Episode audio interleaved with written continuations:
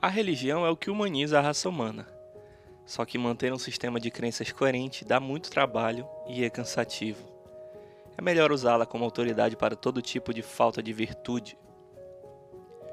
Ontem no G1 saiu uma matéria, quase em tom de comemoração, do fato dos sem religião terem superado o número de católicos e evangélicos em São Paulo e Rio de Janeiro. Segundo a reportagem, os mais jovens são os mais afetados pela mudança, declarando-se ateus, agnósticos ou combinando crenças diversas fora das igrejas. Voltemos algumas semanas atrás para eu poder deixar claro meu ponto.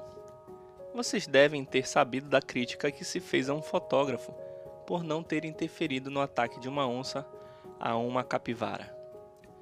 Os jovens muito provável os mesmos que escolhem sua religião como quem vai ao supermercado, criticaram o fotógrafo por não evitar a violência da onça. Por outro lado, também apareceram os biólogos, os defensores da cadeia alimentar. Eu pego esse exemplo para que entendamos uma coisa. Um animal não irá por própria vontade contra os seus instintos. Uma onça não vai deixar de ser carnívora porque escolheu livremente isso e uma capivara sabe que também será predada por animais carnívoros maiores. Existe uma teleologia para o funcionamento da natureza, ou seja, uma finalidade, a manutenção do equilíbrio das espécies.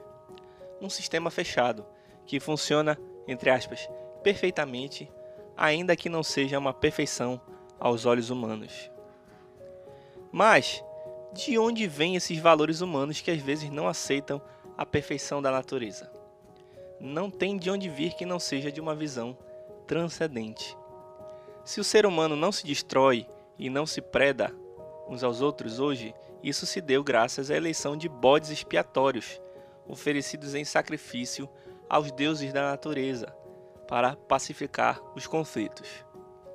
Esse é um resumo grosseiro da teoria do bode expiatório de René Girard transferir as culpas de toda uma comunidade a um único indivíduo e ofertá-lo para amansar os deuses, que nesse caso são os fenômenos naturais. No processo de compreensão da natureza e de seu modo de funcionar, nem um pouco humano e complacente, os humanos passaram a criar esperanças em dias que a natureza, ou seja, os deuses, não reagissem mais assim, desde que eles oferecessem sacrifícios. E, assim, muitas religiões até hoje vivem dessa relação. A reconexão com o sagrado dá-se agradando a divindade temperamental, para que ela lhe conceda algo. Esse tipo de crença chamamos genericamente de paganismo, aqui sem nenhuma acepção depreciativa. Só que, um dado momento, surgem sistemas filosóficos que propõem uma supressão dessa religiosidade divulgam que o ser humano e a comunidade poderão funcionar melhor se tiverem uma mudança interior, pessoal. Do Oriente ao Ocidente, temos vários mestres e gurus propondo não mais um contato com os deuses da natureza, mas uma espécie de deificação por meio do conhecimento sapiencial, do desenvolvimento de virtudes. Podemos chamar genericamente esse sistema de crenças de gnosticismo. Para dar uma temperada e balançar um pouco estes dois tipos de sistemas de crença, apareceu Cristo na Terra.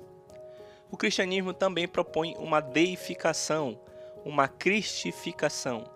Por outro lado, também propõe um holocausto, um sacrifício de uma vítima inocente para o Supremo Deus, pedindo graças.